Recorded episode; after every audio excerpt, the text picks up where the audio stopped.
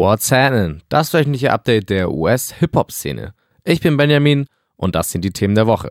Carter 5 ist endlich da. Kanye West hat einen denkwürdigen Auftritt bei SNL hingelegt.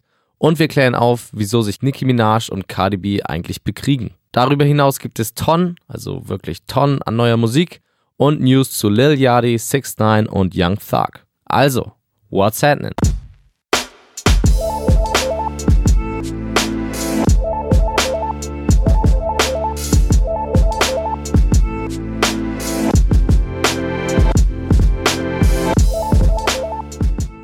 Vor ein paar Wochen hatte ich berichtet, dass es auf der New York Fashion Week zu einem Vorfall zwischen Nicki Minaj und Cardi B kam.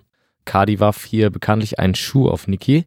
Jetzt wurde bekannt, wie dieser Beef zwischen den beiden Rapperinnen startete.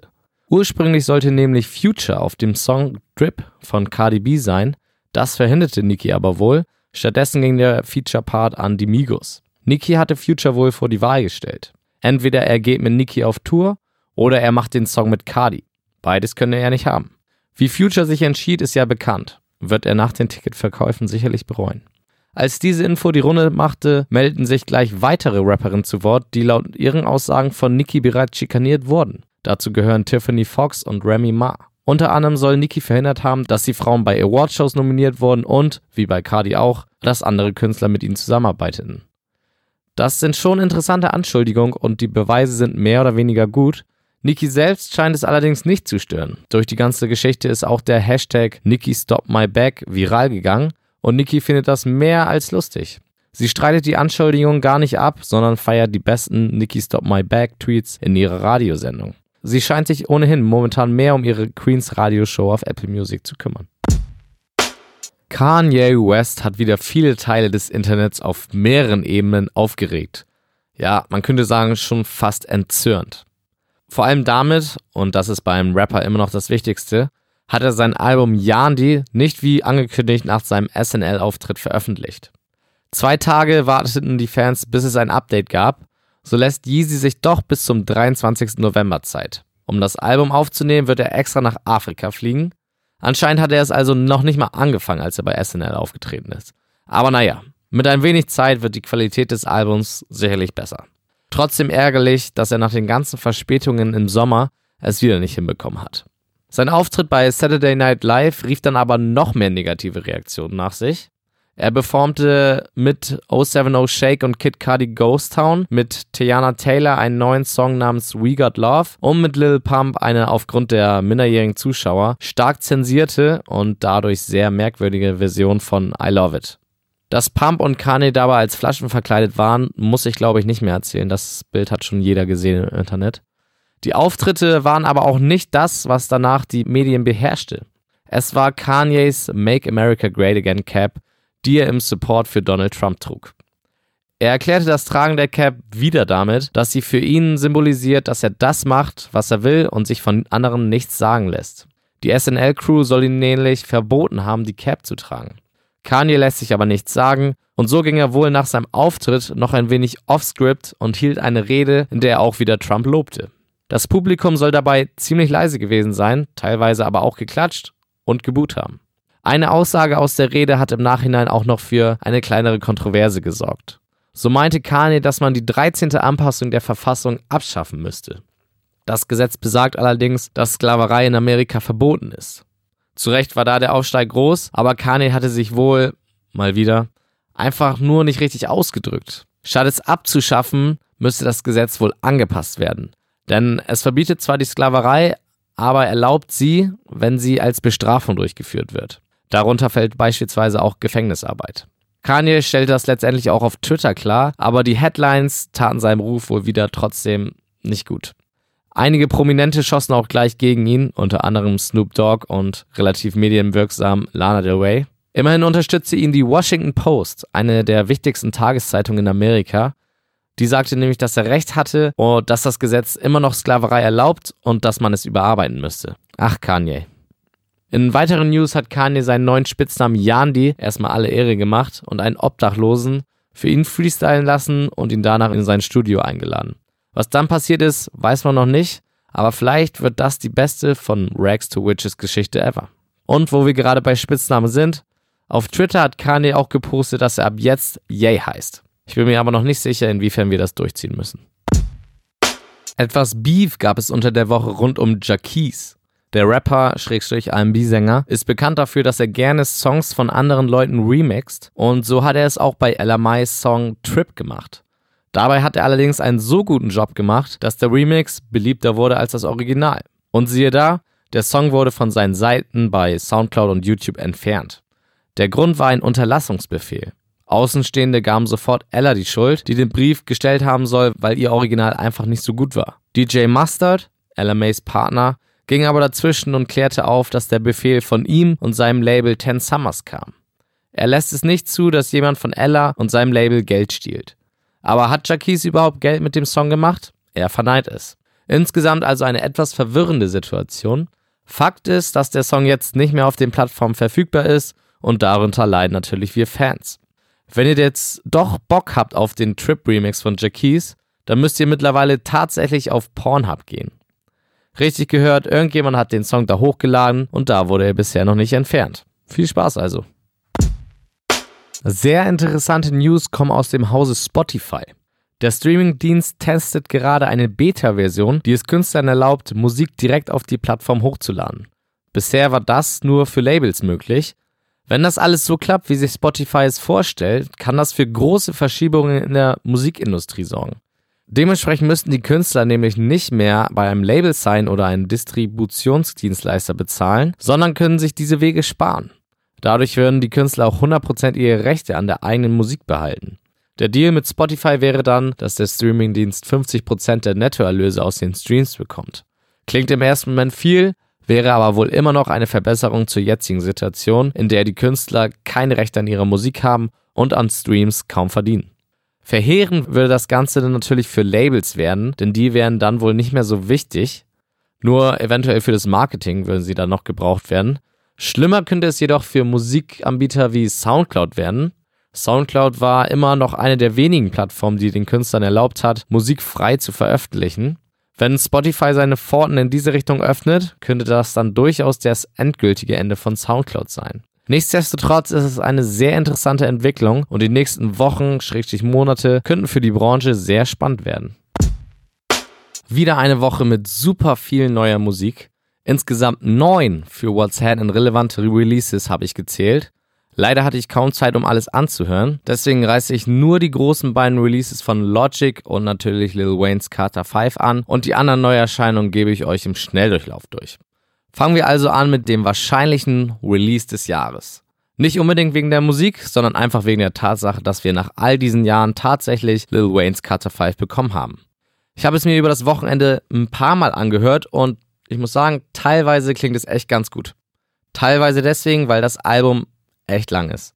22 Songs und über anderthalb Stunden, um genau zu sein. Für meine Begriffe sind eine Handvoll gute Songs dabei, aber man hätte auch genauso viele Songs streichen können. Es befinden sich auf jeden Fall viele interessante Features auf der Platte, unter anderem XXX Tentacion, Travis Scott, Nicki Minaj, Snoop Dogg und Sampha.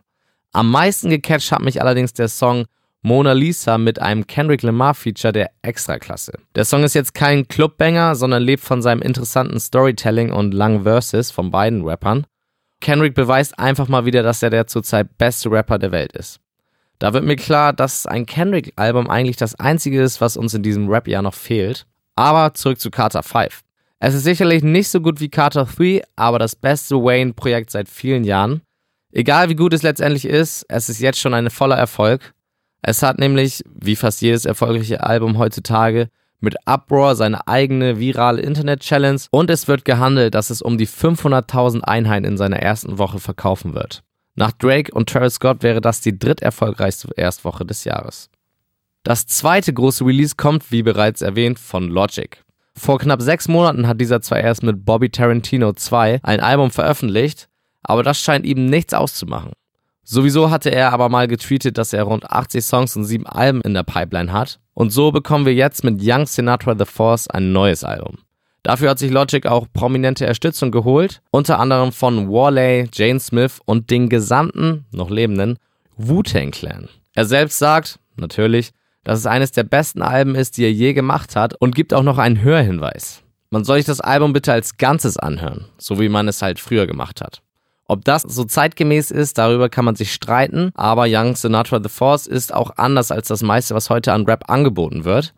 Logic hatte im Vorfeld ja bereits versprochen, dass er ein Oldschool Boom Bap Album machen wird und genau das ist es auch. Ich konnte mich zwar nicht so nach dem ersten Mal mit dem Format anfreunden, gleich fünf der 14 Songs übersteigen die 6-Minuten-Marke deutlich, zwei auch die 10-Minuten-Marke. Sich das Album also einfach mal so anzuhören, ist fast unmöglich. Trotzdem ist es für Logic-Fans und Oldschool-Hip-Hop-Heads wohl ein richtiger Genuss. Kommen wir zu den ganzen anderen Releases. A Boogie with the Hoodie gibt seinen Fans schon mal einen kleinen Vorgeschmack auf sein Album und droppt eine EP mit vier Songs namens Before Hoodie Season. Seit Januar ist er wieder aus dem Gefängnis und jetzt gibt es auch endlich ein neues Projekt von ihm. Kevin Gates Mixtape Luca Brazy 3 ist da. SOB, RBE, die junge Rapgruppe, die durch den Black Panther Soundtrack und dem dementsprechenden Kendrick Lamar Co-Sign erstmals in die größere Aufmerksamkeit gelangt waren, haben mit Ganging 2 bereits ihr zweites Album in 2018 veröffentlicht. Apropos Kendrick Lamar, sein TDE-Kollege Reason droppte mit There You Have It sein erstes Album unter seinem neuen Label. Lil Gnar ist ein Energiebündel und ziemlich crazy. Um sein neues Tape Gnar Life zu promoten, ließ sich der Rapper aus naher Entfernung mit einer Waffe in den Bauch schießen. Auch wenn er eine kugelsichere Weste anhatte, war das nicht ganz ungefährlich.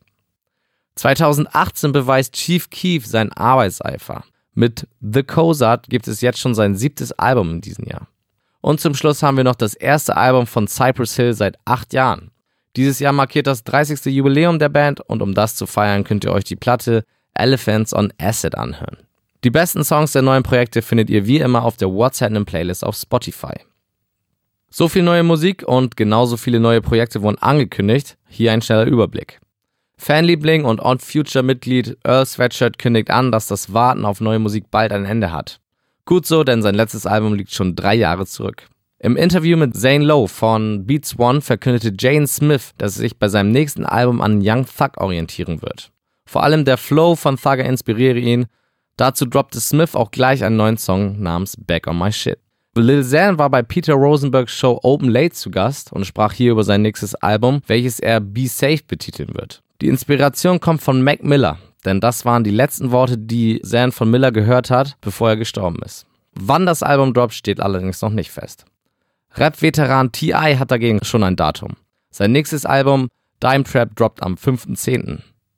Genau am selben Tag soll auch das Collabo-Album Drip Too Hard von Gunner und Lil Baby droppen. Darauf freue ich mich persönlich sehr.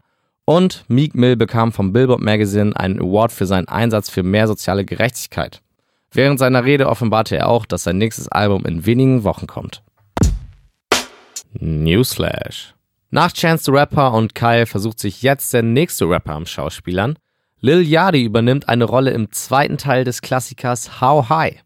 Die Kifferkomödie soll 2019 rauskommen.